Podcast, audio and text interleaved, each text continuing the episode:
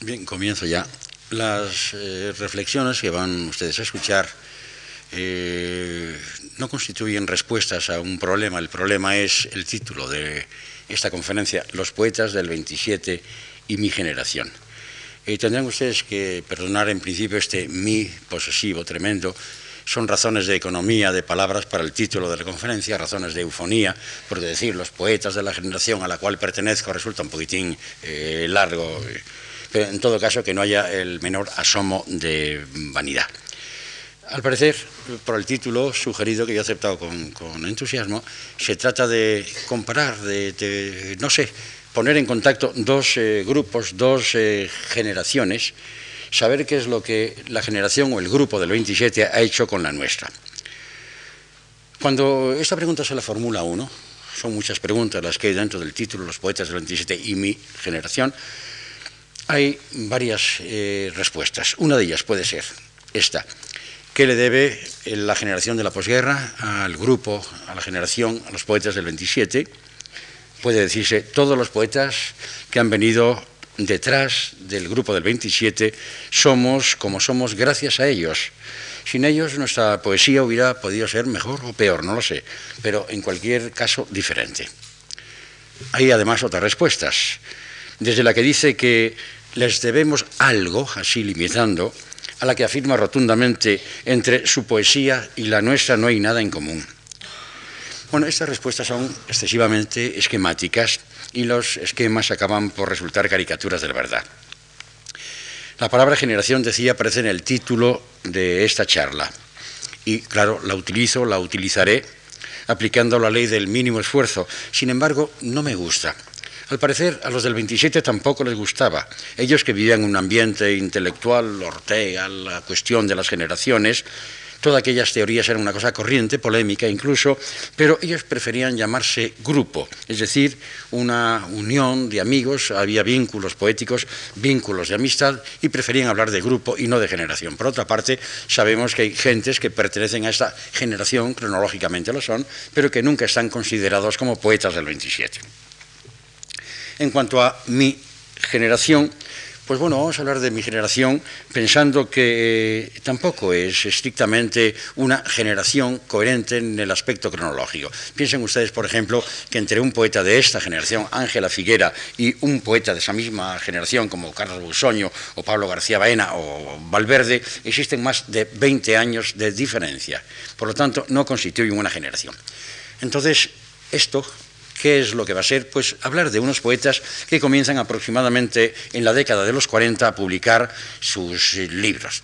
Algunos de ellos incluso, además es el más característico, me refiero a Gabriel Celaya, al representativo ya de la poesía, de la actitud, la corriente social, es un poeta que había publicado antes de la guerra.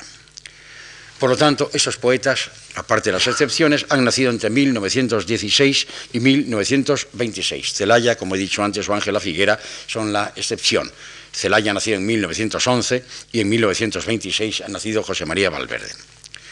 Vamos a hacer entonces con todos ellos una figura única, un retrato robot fechado en los años 30, en la década de los 30. Resulta así un poeta en ciernes, un adolescente, que no ha leído más poesía que la incluida en las antologías escolares. Las más actualizadas de entonces, claro, llegan hasta la balada de la placeta de Federico García Lorca. La mayoría acababa en Antonio Machado y Juan Ramón Jiménez. Otras ni siquiera llegaban a ellos. Es posible que nuestro poeta adolescente haya leído y releído aquel tomito de tan amplia difusión titulado las mil mejores poesías de la lengua castellana, ese curioso batiburrillo donde se mezcla lo mediocre con lo excelente.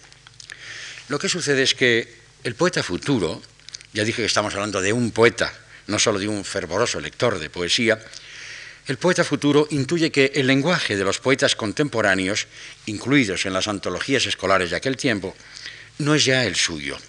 Es posible que a las manos de este muchacho haya llegado incluso el romancero gitano, pues desde el año 28 a la fecha de su publicación y aún antes, conocido fragmentariamente en revistas, era el libro más popular de cuantos habían sido escritos o estaban escribiéndose o en trance de publicación por los poetas llamados del 27. Sin embargo, para este imaginario adolescente nuestro, el romancero gitano, el que busca caminos hacia el futuro, sería solamente una línea de la poesía del 27. Incluso a lo mejor ni sabía que había algo que se llamaba, estaba a punto de llamarse Grupo Generación del 27. Es una línea nada más, pero desconoce las otras líneas y por lo tanto no puede trazar las coordenadas que le permitirán conocer la poesía que necesita y que barrunta. En Lorca ve nuestro joven poeta una, una línea creadora, pero no toda la poesía nueva. La revelación le llega al caer en sus manos un libro que pone sobre la pista a nuestro joven poeta, a tantos jóvenes poetas simbolizados en él. Su título, Poesía Española, Antología 1915-1931 y bajo el título Una relación de 17 poetas, la mayoría desconocidas para él. A continuación esas palabras. Selección de sus obras publicadas e inéditas por Gerardo Diego. La fecha de edición 1932. Esta antología supone la vía de acceso a un ámbito mágico. Nuestro joven poeta descubre una poesía que aparentemente nada tiene que ver con aquella que conocía clásica o romántica, poco con la de los poetas más próximos como Rubén Darío o Machado o Juan Ramón. No ve nexo alguno entre estos y la claridad diamantina de Guillén o la invención imaginativa del creacionismo de Diego o de Larrea. El caótico mundo sombrío de Sobre los Ángeles, de Poeta en Nueva York, libro aún inacabado los placeres prohibidos, espadas como labios, etc. Y es natural que al ver este deslumbrador panorama se entregue a la imitación más o menos consciente de estas corrientes creacionistas o superrealistas, neopopularistas o neogongorinas que constituyen la nueva poesía. Naturalmente, se lanzaría con avidez sobre los libros representados en la antología, a fin de conocer con toda su amplitud la obra de estos jóvenes maestros, la mayoría de ellos entonces aún no había cumplido los 40 años, que se llaman Guillén, Salinas, Gerardo Diego, Alberti, Alexandre, Cernuda y demás. Poco a poco va descubriendo que no existe la ruptura con el pasado que en principio creyó ver. En la poesía de los jóvenes maestros hay mucho Garcilaso, mucho Lope, mucho Góngora y Becker, y Rubén Darío, que para algunos que piensan que están al día, es un poeta y una estética superada. Dijo algunos que creen al día que creen que están al día, porque eh, vean ustedes, y no vamos a indagar demasiado en esto, que hay siempre, en toda novedad, hay tres niveles, en mi opinión, de aceptación. Es decir, en un momento se produce esa revelación que es el modernismo. Piensen ustedes, 1888 eh, Azul, el 94 eh, Prosas Profanas, y digamos que en 1895, por ejemplo, hay una serie de poetas, de creadores, de gente que están al día, que quieren ir más allá, que se sienten deslumbrados por la poesía modernista, por Rubén Darío, naturalmente. Hay un segundo nivel, que es la de los eh, críticos, un poquitín eh, discretos, no avanzados, no lanzados, que ven aquellas novedades con una cierta reserva, pero sin repulsa. Hay finalmente un gran público, ese gran público que puede haber en la poesía, que sabemos que es siempre muy pequeñito, ese gran público que se ríe. Todavía recordaría eh, Juan Ramón Jiménez pasado algún tiempo que le llaman tío modernista con una cuestión así muy de desprecio, de matices peyorativos en lo de modernista. Imaginemos que han pasado unos años, 15, lo, que es una generación, en el año 10, y tenemos ya que los poetas, aquellos eh, que estaban hechizados por la figura y por la estética de Juan Ramón Jiménez, eh, perdón, de Rubén Darío, como Juan Ramón Jiménez, eh, siguen adorando a aquel ser extraordinario, excepcional, genial que era Rubén Darío. La estética ya no es para ellos una sorpresa. El modernismo es una manera de comenzar desde ahí como un trampolín a lanzarse hacia la poesía que van a realizar ellos después. El crítico ya acepta el modernismo con entusiasmo, acaba de descubrirlo. El tercer nivel, el del público, ya no se ríe, sino esto hay que comprenderlo, hay que entenderlo, qué pasará. Se siente inquieto por ello y trata de indagar, trata de llegar y de conectar con esa poesía. Pasa más tiempo, otros 15 años, 25, a los 1925 mm, ya no existe posibilidad de que el modernismo sea una corriente eficaz viva, aunque haya marquinas y aunque haya carreres y mucha gente que hace ya rezagados, anacrónicos, poesía modernista. El crítico ya es furibundo. En 1925 ha descubierto que es casi la panacea. El público está de acuerdo con eso.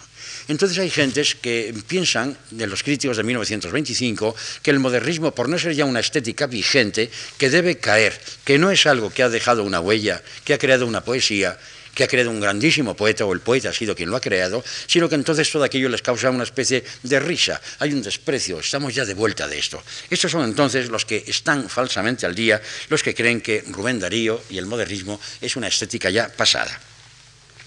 Nos encontramos entonces con que hay mucho Juan Ramón Jiménez en esta generación, en este grupo del 27, ha partido, lo sabemos, de Rubén, ha disentido, lo ha prolongado, ha ido más allá, se ha liberado naturalmente de su influjo, ha repudiado los dos primeros libros de abortos, decía él, de modernismo, los dos primeros libros que trató siempre de romper, de robar, hacer desaparecer aquella huella de su primera equivocación, y él ha vuelto hacia Becker, hacia Rosalía de Castro, hacia Augusto Ferrán, hacia Verdaguer, como dice Juan Ramón Jiménez, los menos castellanistas entre los poetas españoles del siglo XIX, los regionales, los del litoral.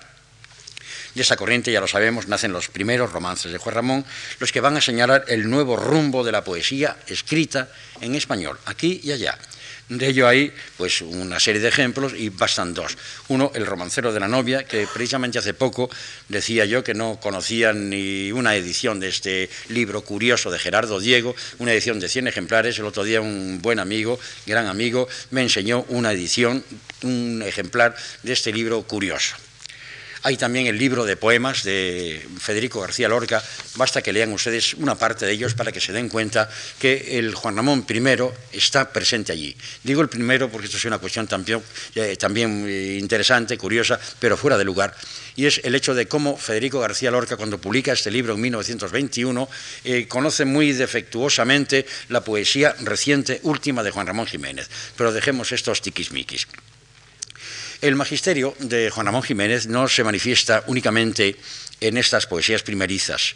Los verdaderos discípulos son, claro está, los que utilizan los recursos y procedimientos descubiertos por el maestro y los amplían y los ponen al servicio de una poesía en la que van a dejar su propia personalidad. Eso lo había hecho Juan Ramón con eh, Machado, con eh, Rubén Darío. El verso libre es lo que va a ser en 1916 esa gran aportación personal ya de Juan Ramón Jiménez, cuando publica Diario de un poeta recién casado fue el verso libre, el verso desnudo, lo que ya va de algún modo a centrar el interés y va a poner en la pista de la modernidad al grupo, a la generación del 27.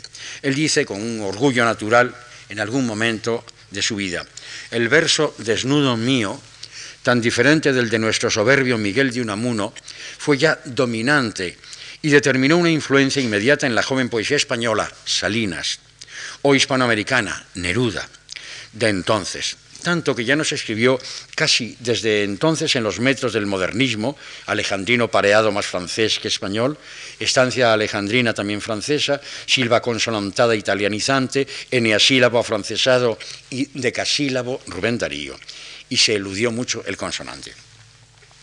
Lo curioso es que el joven poeta que por los años eh, treinta y tantos descubre la poesía del 27, descubre a través de ella a un Juan Ramón Jiménez que no es el de Platero y yo, ni el de los romances líricos de prima hora. El descubrimiento se ha producido también en las páginas de la antología de Gerardo Diego. No importa que algunos conociesen la segunda antología de Juan Ramón porque en ella la personalidad del poeta cambiante y diversa aparece como difuminada.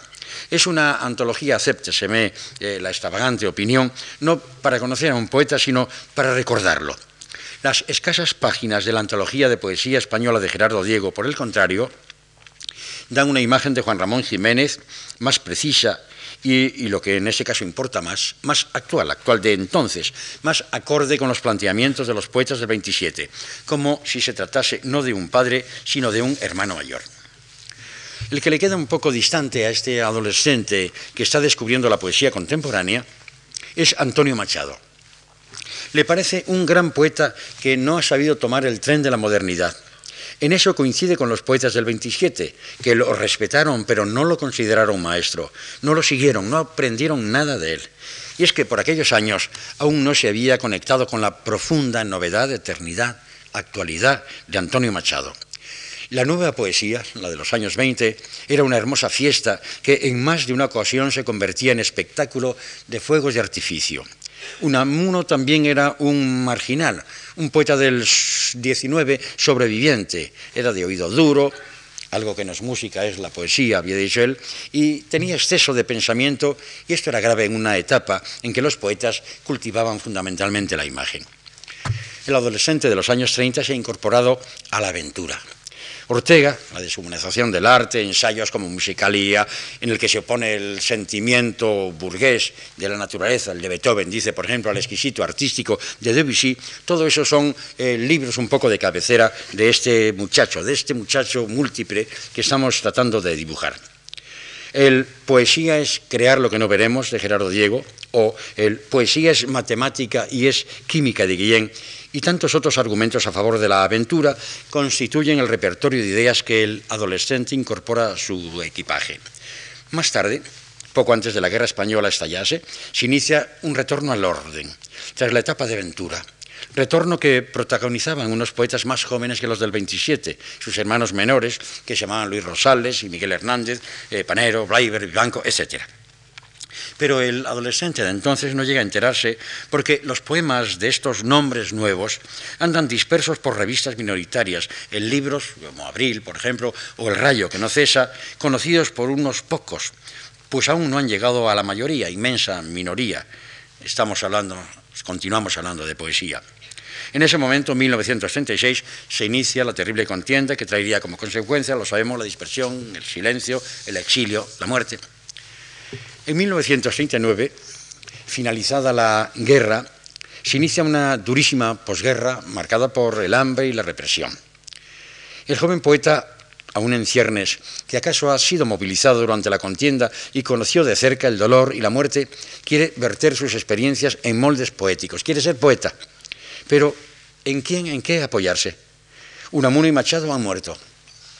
Juan Ramón Jiménez ha comenzado su exilio sin retorno. Si piensan los poetas más próximos, en los que lo deslumbraron y en quienes conectó con una poesía que pensaba iba a ser la suya, haya también el vacío. Lorca asesinado, Salinas, Guillén, Alberti, Cernuda, Prados, Alto Laguirre, Larrea, Moreno Villa, exiliados. Quedan en España Gerardo Diego, Vicente Alexandre y Damas Alonso, aunque este sea por entonces más crítico que poeta, pues sus poemas puros, Poemillas de la Ciudad y aquel cuadernillo en, la revista de eh, Juan Ramón Jiménez en sí, El viento y el verso, pues eran eh, cosita menor, revelaban ciertamente un poeta menor, sin los rasgos precisos que tenían sus compañeros de generación. Su verdadera dimensión poética no tardaría en manifestarse. Esta imprecisión en lo que respecta a su perfil poético se da igualmente en dos poetas exiliados, Emilio Prados y Manuel Altolaguirre. La rea es una incógnita. Tardará muchos años en publicar, recogidos en un tomo, sus versos.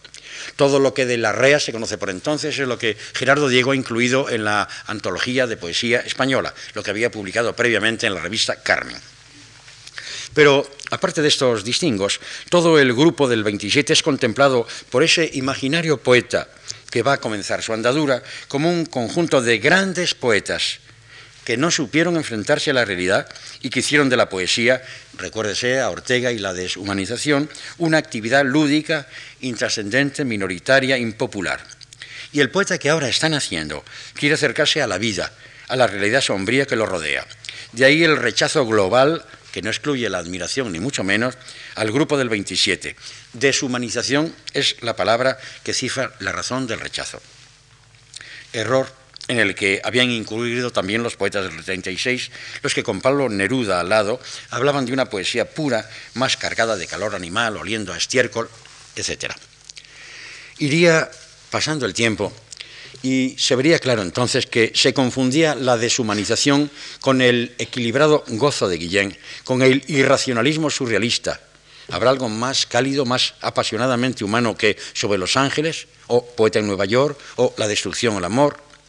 Deshumanizado Salinas, aunque solo pensemos en la voz a ti de vida y razón de amor. El rechazo en bloque de los poetas del 27 por su deshumanización no excluye siquiera a Rafael Alberti, en su versión de humanísimo poeta político, el poeta en la calle. No obstante, insisto, el rechazo no es incompatible con la admiración. Posiblemente lo que el poeta de la posguerra experimenta ante los del 27 es algo así como, como rencor, porque ellos habían vivido una fiesta gozosa, pero ahora, cuando los necesitábamos, porque ellos podían llevarnos de la mano, decirnos, predicando con el ejemplo hacia dónde debíamos ir, estaban lejos o estaban muertos o estaban mudos. Y nos preguntábamos todos, ¿qué harían ahora entonces? Lorca, si viviese, Guillén, Alberti, en los tiempos sombríos. Lo que los poetas parecen tener claro en la posguerra es que la poesía tenía que ser en mayor o menor grado realista, que no puede el poeta convertirse en melo malabarista de palabras, que debe volver a los grandes temas, a las grandes preocupaciones humanas, que la poesía no podía ser un mensaje hermético descifrable por unos pocos, que debía hablar a los hombres desde el hombre, es decir, que en el poema tenía que ver el lector a un hombre a secas, no a un poeta, que debía hablar el lenguaje cotidiano, desterrando lo artificioso y lo irracional. Todo eso se va perfilando poco después que la poesía española haga pie con el garcilasismo, movimiento mucho más importante que ha dejado mucho más de lo que parece y de lo cual, como siempre ocurre aquí, somos desagradecidos con lo que acaba de ocurrir 15 años antes, se habla muy poco y se habla mal. La vuelta a lo cotidiano, a la poesía que cuenta más que canta, despojada de florituras, se está produciendo también entre los poetas, no ya los jóvenes, sino otros. Por ejemplo, Miguel Hernández.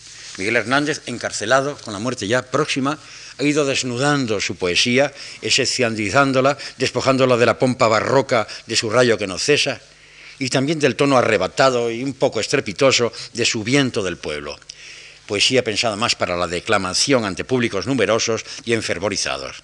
Entonces está escribiendo sus doloridas canciones, sus nanas de la cebolla, y paralelamente, Luis Cernuda, en su exilio inglés, compone los poemas que irán a agruparse en Las nubes, un libro que llega tarde y escaso a España, en el que ya aparece ese tono coloquial que andan buscando los poetas de la posguerra y que Cernuda ha descubierto en los poetas ingleses, confiesa él, en T.S. Eliot sobre todo. El garcilasismo, el neoclasicismo de posguerra, ha descubierto una vía que disiente de la múltiple corriente admirada del 27. Los garcilasistas saben que esa corriente no es válida después de lo que ha pasado desde 1936. Parten para su aventura de un punto de sosiego, de realidad mitigada, embellecida por el arte. La realidad, las pasiones, cuanto constituye el hombre y su circunstancia, son materia prima excelente.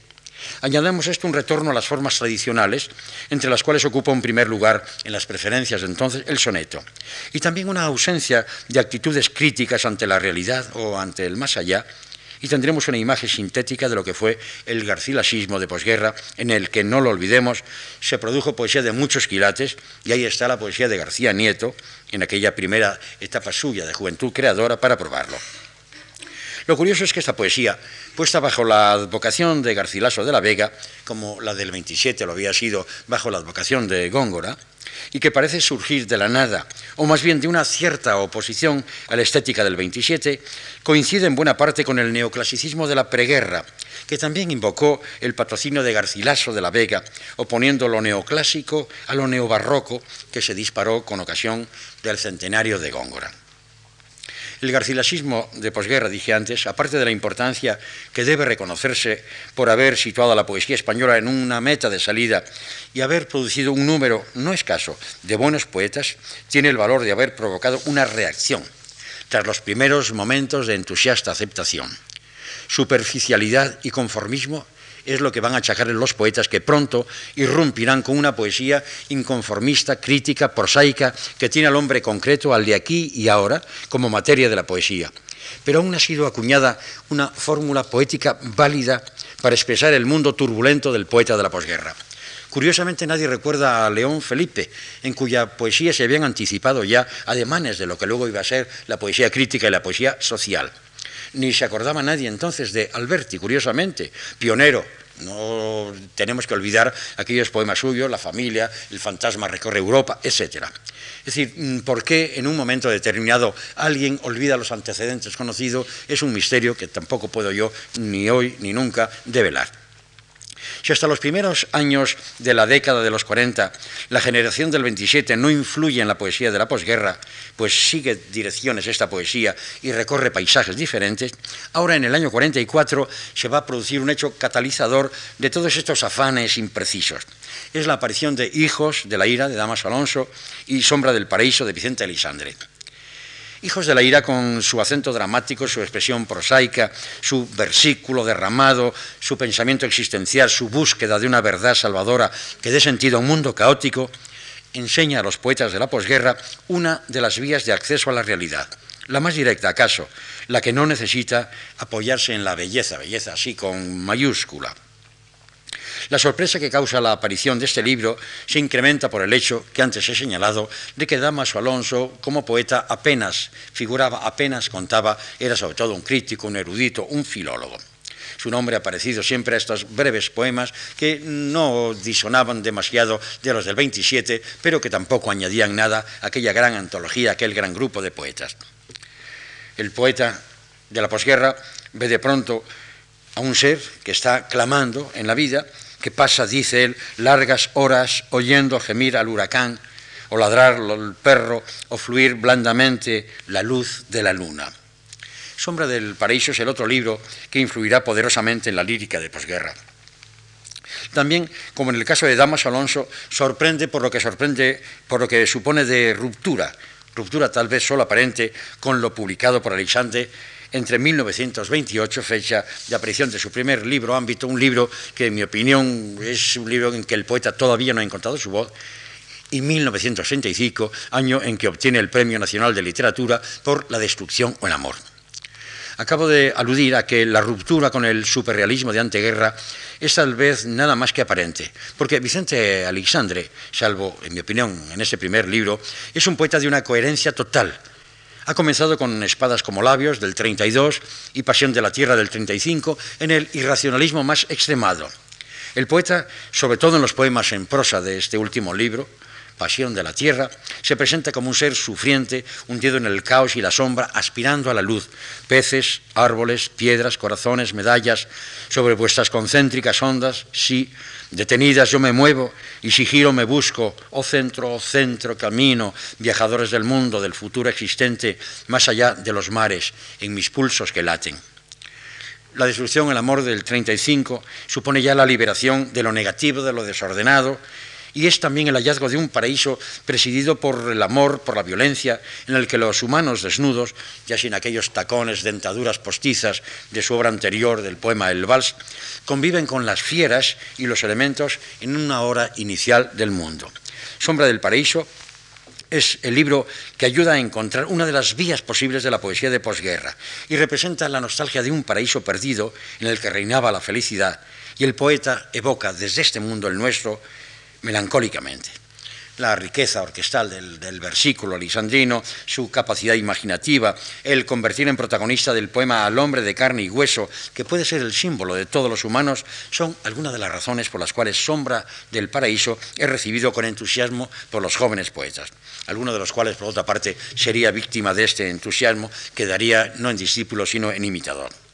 Por lo demás, como sabido, el influjo de Alexandre no se limita a la poesía, sino también a su persona. El tercero de los maestros del 27, que permanecían en España después de la guerra, Gerardo Diego, no influye en absoluto. Su influjo se había dejado sentir antes, en la preguerra, pero no como tal poeta, sino sobre todo como antólogo. El creacionismo de Gerardo Diego es ya en la posguerra, un extraño superviviente de las vanguardias. Y no olviden ustedes que la generación de posguerra, la generación de la poesía social, la del realismo, odia lo irracional, odia la vanguardia, quiere hacer una poesía concreta, directa, realista. Gerardo Diego es entonces un extraño superviviente, dicho. Ha hecho creacionismo algo que tuvo su razón de ser en otro momento, en el 18 o en el 22.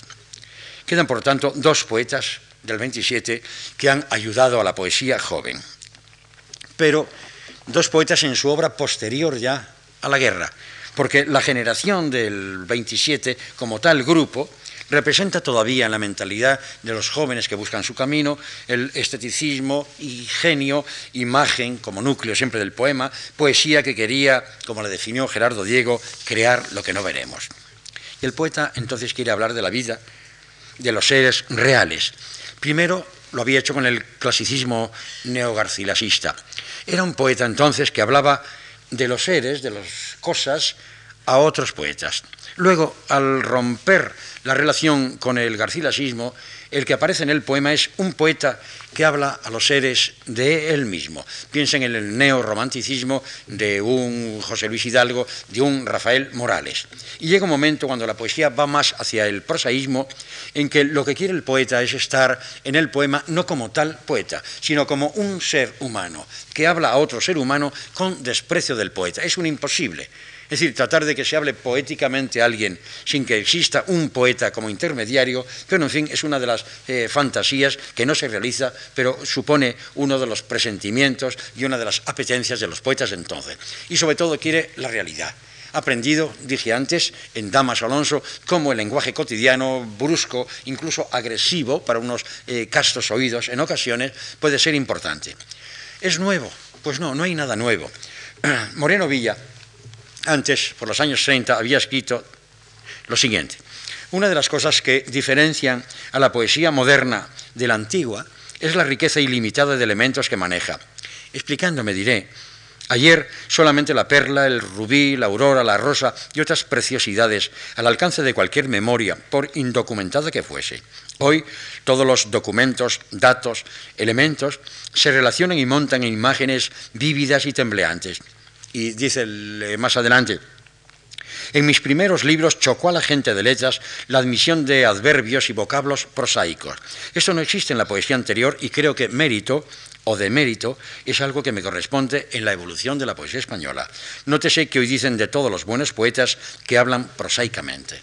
Está escrito por los años 30, en el año 31 concretamente. Pero claro, esta utilización de los recursos prosaicos está, como dije, puesta al servicio de la belleza de la poesía eterna. Poesía, además, que no apunta al realismo, sino que únicamente utiliza elementos de la realidad, como el pintor que incorpora a un cuadro un collage, papel de periódico papel de empapelar las paredes. El cubismo es un buen ejemplo de ello. Y recordemos que al poner un collage, un elemento ya prefabricado, no se trata de convertir el cuadro en realista, sino al contrario, resaltar que aquel cuadro, por contraste, no es un cuadro realista. Nada más sencillo para comprobar la distancia que separa las poéticas del 27 de las de posguerra, que recordar en este punto unas palabras de Gabriel Zelaya. Dice, nada de lo que es humano debe quedar fuera de nuestra obra. En el poema de haber barro, con perdón de los poetas poetísimos, debe haber ideas, aunque otra cosa crean los cantores acéfalos, debe haber calor animal y debe haber retórica, descripciones y argumento y hasta política. Un poema es una integración y no ese residuo que queda cuando en nombre de lo puro, lo eterno o lo bello se practica un sistema de exclusiones. La poesía no es neutral. Ningún hombre puede ser hoy neutral y un poeta es, por de pronto, un hombre. Celaya, al hablar de un sistema de exclusiones y del residuo que queda en nombre de lo puro, ataca sin nombrarlo a Jorge Guillén, quien, siguiendo a Valéry, afirmaba que la poesía es matemática y es química, que es todo lo que queda en el poema después de haber eliminado lo que no es poesía. Ataca igualmente, a, cito sus palabras, nuestros hermanos mayores que escribían para la inmensa minoría, pero hoy estamos ante un nuevo tipo de receptores expectantes, y nada me parece más importante en la lírica reciente que ese desentenderse de las minorías y siempre de espaldas a la pequeña burguesía semiculta, ese buscar contacto con unas desatendidas capas sociales que golpean urgentemente a la vida. Los poetas deben prestar su voz a esa sorda demanda. En la medida que lo hagan, crearán, entre comillas, su público y algo más que un público. Celaya se había referido antes a que la poesía no puede ser neutral. Él da ejemplo de la necesidad de compromiso cuando afirma que la poesía no es un fin en sí, sino un instrumento para transformar al mundo. Tal vez en ese repudio, pero lleno de amor, de nuestros hermanos mayores, actúe subterráneamente algo que los poetas de posguerra, los de poesía crítica y social, no entienden muy bien. El que los del 27 no dieran testimonio de una sociedad cuyas libertades habían sido mermadas por la dictadura del general Primo de Rivera.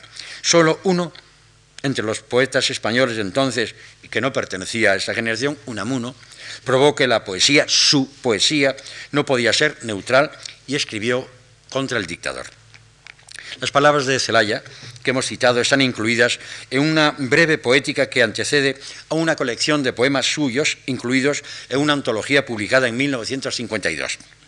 Una antología que, como la de Gerardo Diego en su tiempo, marca una época.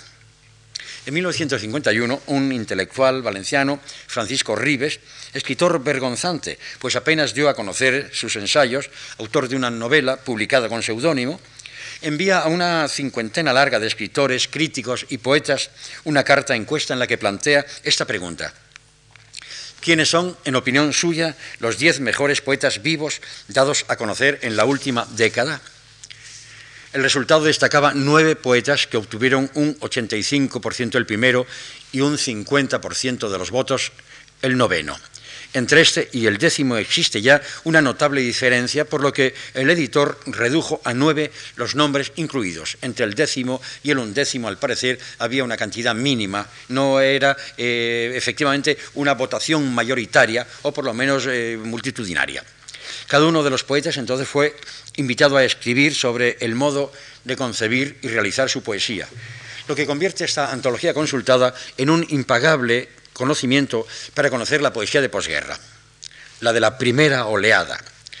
Como en la de Gerardo Diego, incluye a los que por la década de los 50 son considerados los jóvenes maestros. Gerardo Diego eligió a sus jóvenes maestros. Aquí lo eh, elige una mayoría. Las edades de las gentes eh, incluidas en esta antología oscilan entre los 26 años de José María Valverde y los 41 de Gabriel Zelaya. La antología consultada es posible que sea mucho más útil que para saber quiénes eran los mejores poetas de aquellos años, para saber quiénes querían las gentes que eran los mejores poetas de aquellos años, cosa absolutamente distinta. Es una antología que jamás podía tomarse en serio para juzgar quiénes son los poetas a la vista de lo que hoy pensamos, los poetas importantes de entonces. Piensen ustedes, por ejemplo, que una de las vías que hay, como es la de la vanguardia, la que puede representar, caracterizar perfectamente Carlos Edmundo de Ori, no está representada. La gente va a la poesía crítica, a la poesía social, y se olvida de que existe un Carlos Edmundo de Ori, original, extravagante, absurdo, grandísimo poeta, que existe una tendencia, la tendencia, la, la corriente que está representada por la revista Cántico, por ejemplo, en Córdoba, esa revista que aglutina una serie de nombres, Ricardo Molina, Pablo García Baena, etc. Es decir, esas corrientes no están representadas, pero digo por eso que es importantísima antología para conocer no ya a los mejores poetas entonces, sino a las gentes, conocer quiénes creen ellos que son los mejores eh, poetas de aquel momento. De las notas en prosa que anteceden a los versos aparecen citados poetas que prefieren estos eh, jóvenes poetas incluidos en la consultada. Estos son algunos de los que aparecen citados. El cancionero español, San Juan de la Cruz, Lope, Góngora, Quevedo, Becker, Unamuno, Antonio Machado, entre los españoles. Shelley, Keats, Verlaine, Leopardi, Rilke, entre los extranjeros. De nuestros hermanos mayores, como decía Celaya, de los del 27, Damas Alonso y Vicente Aleixandre son citados por algunos de los poetas más para apoyarse en sus opiniones, poesía es comunicación, recuerda Kremer, o dice el gran Vicente Aleixandre, cita Rafael Morales, más para eso digo que para reconocer su influjo, aunque en todo caso se trata de dos nombres indudables, inevitables, maestros de todos, por lo que no hay necesidad de recordarlo. Es Eugenio de Nora quien más extensamente, o mejor dicho, el único, aparte de Celaya, cuya opinión hemos conocido antes, que se refiere con cierta extensión a los poetas del 27 y lo hace, veremos, para señalar su desacuerdo con ellos. Dice Nora, nos educamos y vivimos en una cultura lánguida, apocada, medio muerta de desnutrición y asfixia. No pienso en España, sino en Europa entera. Para salir de este ambiente haría falta ser un bárbaro. Yo no lo he sido lo suficiente. Nuestros maestros, los míos, han sido poetas puros, versificadores de cuarto cerrado, de temas asépticos y de inmensa minoría, poetas personalmente anacrónicos y socialmente nulos, que no encarnan ni representan a nadie. Ni Federico es una excepción contra las apariencias. Y Miguel Hernández, precipitado en la poesía española con la guerra misma, era una fuerza sin dominio que se apagó antes de madurar. Lo otro, se combinan palabras y en los mejores casos se exhibe una personalidad individualísima e intelectualizada. Sin duda, continúa, continuamos con Nora, yo he admirado profundamente y admiro y debo mucho a Machado y Unamuno, a Juan Ramón, a todo el grupo que cronológicamente abre Salinas y cierra Luis Ternuda, y me he formado en la amistad y la camaradería generosa de algunos de ellos, Damaso y Alexandre ante todo. Todos, los más conscientes, sabemos, como en el poema de Damaso, se refiere posiblemente a la mujer con Alcuza, que vamos en el mismo tren, pero que ese tren no lleva a ningún sitio. La, llamémosla así, bancarrota de la generación del 27 trae aparejada la caída de quien fue su padre, dicho sea con palabras de Rubén Darío, padre y maestro mágico. Me refiero, claro está, a Juan Ramón Jiménez. Su papel magistral lo desempeñará en la posguerra Antonio Machado, pero no el de Soledades y Galerías, sino el de Campos de Castilla, el cantor del hombre ibero y del ayer y del mañana efímero, el que había escrito en 1932. Me siento en desacuerdo con los poetas del día, ellos propenden a una destemporalización de la lírica, no solo por el desuso de los artificios del ritmo, sino sobre todo por el empleo de las imágenes en función más conceptual que emotiva.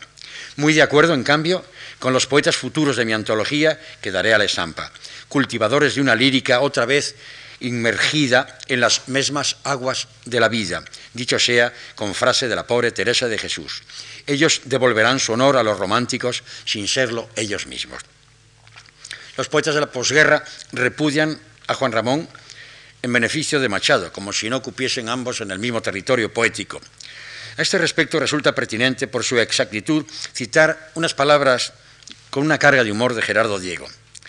Escribió en una ocasión, la poesía española contemporánea tiene un abuelo, que es Unamuno, un padre, que es Antonio Machado, y una madre, que es Juan Ramón Jiménez ejemplo de Juan Ramón Jiménez como madre, es decir, donde aprendemos de cuyos labios las canciones, todo eso es eh, humorístico, inteligente y sumamente, en mi opinión, exacto.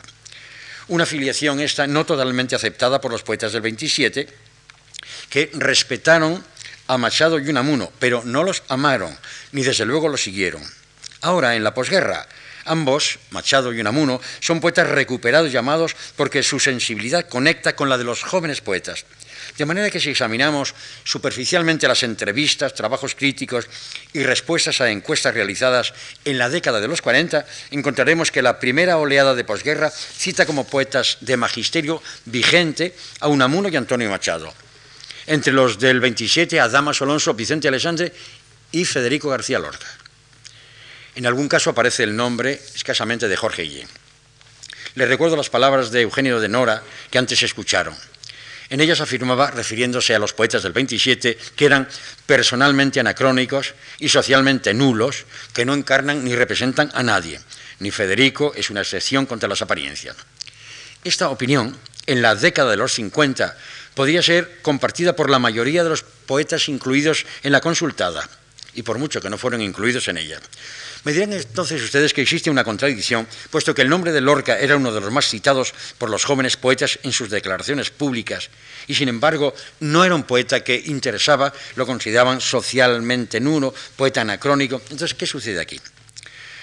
Bueno, lo que voy a decir a continuación no es una opinión personal, no es una hipótesis sin fundamento, sino que está basada en mi amistad y contacto con un gran número de los poetas que cronológicamente pertenecen a la primera generación de posguerra, a la que yo también pertenezco.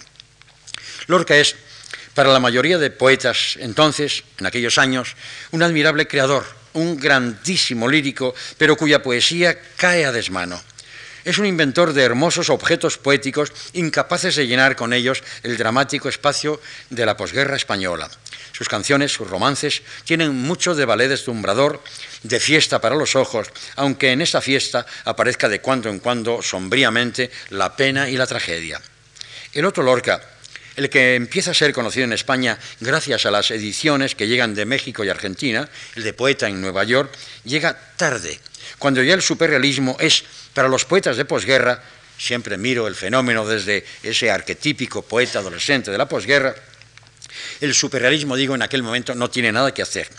Y no importa que en Poeta en Nueva York haya, como hay en ocasiones, denuncia social. La poesía de Lorca es como una hermosa porcelana recibida en vez del abrigo que se pedía para preservarse del frío. Esto no es culpa de Lorca, es culpa del poeta de entonces.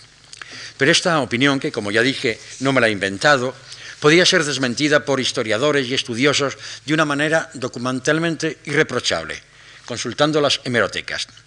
Así que parece que me contradigo al afirmar, de acuerdo con Nora, que Lorca no era poeta para aquel momento, para después, a continuación, reconocer que era uno de los nombres más citados en las encuestas. La explicación es bien sencilla y no la encontrará el investigador en las publicaciones de la época. Se citaba, citábamos a Lorca, asesinado, prohibido, silenciado, porque era una manera de hacer comprender a sus asesinos que Lorca continuaba vivo en la conciencia de los españoles. Era una manera de trágala, un constante reproche y un constante homenaje. Cada vez que el nombre del poeta aparecía en una publicación, a veces ni el nombre fue posible y había que esquivar el lápiz del censor poniendo en su lugar el título de una de las obras, siempre que no fuese, claro está, el romancero gitano, conocido hasta por algunos de aquellos censores. Lorca había sido, en la década de los 20, el poeta del 27, junto con al otro extremo de su poesía, Jorge Guillén. En la posguerra, como ya he dicho, los poetas de la generación son Damaso Alonso y Alexandre. A mitad de la década de los 50, prácticamente liquidada la poesía social, por lo menos para voces más jóvenes que comienzan a alzarse, Damaso Alonso pierde su puesto cimero y queda Vicente Alexandre. Junto a él empieza a ascender la estrella de Cernuda, un poeta que aun en esta década de los 80 es para muchos el poeta de la generación del 27. Lorca no volvería a la cima magistral, ni siquiera cuando las vanguardias y lo irracionalista vuelven a ser admitidos en la poesía. En la antología de la nueva poesía española, seleccionada y prologada por Manuel Balló, que aparece en 1968, y en la que se reúnen los nombres más importantes revelados a partir de la mitad de los 50, del año 54, cuando hay una nueva forma de poesía, la que representa el primer libro de, Claudio Rodríguez. El editor de esa antología formula a los poetas una pregunta que es esta. ¿Cuáles crees que han sido los escritores que más han influido en el panorama de la actual poesía española? ¿Cuáles son los que más te interesan a ti? La primera, la mayor parte de los poetas antologizados responde citando en bloque a la generación del 27, como poetas que efectivamente han tenido eh, una influencia extraordinaria en la vida eh, poética española. A la segunda, ¿cuáles son los nombres que más te interesan a ti? Contestan destacando siempre los nombres de Alexandre y Cernuda, especialmente porque el nombre de Damas Alonso ya ha pasado a segundo término. Guillén es mencionado en algún caso, como también Salina, y en una sola ocasión Rafael Alberti. Tres de los poetas antologizados nombran a Lorca, si bien uno de ellos, Carlos Barral, con esas palabras. La influencia de Lorca ha sido inmensa, sobre todo a nivel de la infraliteratura. Los que Gerardo Diego llamó abuelo, padre y madre de la poesía contemporánea son mencionados en este orden de mayor a menor voto. Machado, Unamuno y en último lugar Juan Ramón Jiménez. Un nuevo cambio de posición se va a producir a partir del año 70, fecha en que se publica una antología, la de los nueve novísimos. Los poetas incluidos en ella son autores de libros que han empezado a aparecer en la segunda mitad de la década de los 60. El primero de todos ellos, El Ar del Mar, de Pérez Ginferré. Algunos incluso no han publicado ningún libro. En las poéticas que cada poeta ha puesto también al frente de sus versos, el nombre de Lorca no aparece ni una sola vez. Vicente Alexandre aparece citado por algunos como el único maestro vivo, Pérez Ginferré escribe, mis poetas preferidos eran en España los del 27, a quienes debo mucho.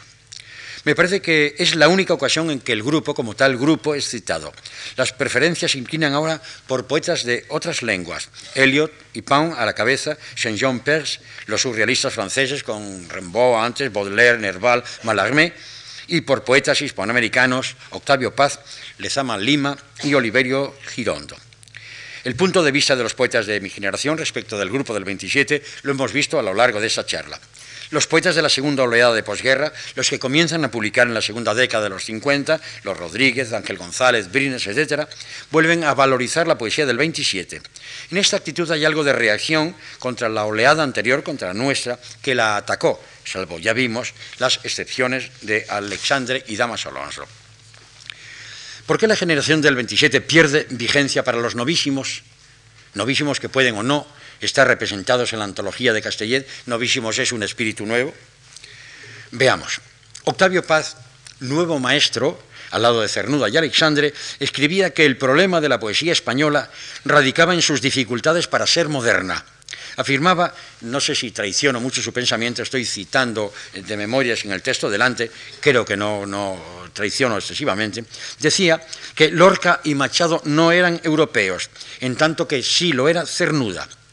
Lo europeo, al parecer, para Paz y Trasel, para los poetas de los 60, no exclusivamente los novísimos y venecianos, pues en esto podemos incluir esta mentalidad, esta sensibilidad a otros poetas que no pertenecen a esa última jornada, como Gil de Viedma o como Francisco Brines. Lo que ellos pretenden como europeos es una poesía más de contar que de cantar. Frente a la copla y contra ella defienden el lenguaje conversacional, ese lenguaje conversacional propio de un hombre culto que pueden ustedes encontrar en la Tierra Baldía o en los cuartetos de, Eliot o que pueden encontrar en las nubes de Luis Cernuda. Gil de Vierna escribió en cierta ocasión, Cernuda es hoy por hoy el más contemporáneo entre los grandes poetas del 27, precisamente porque nos ayuda a liberarnos de los grandes poetas del 27.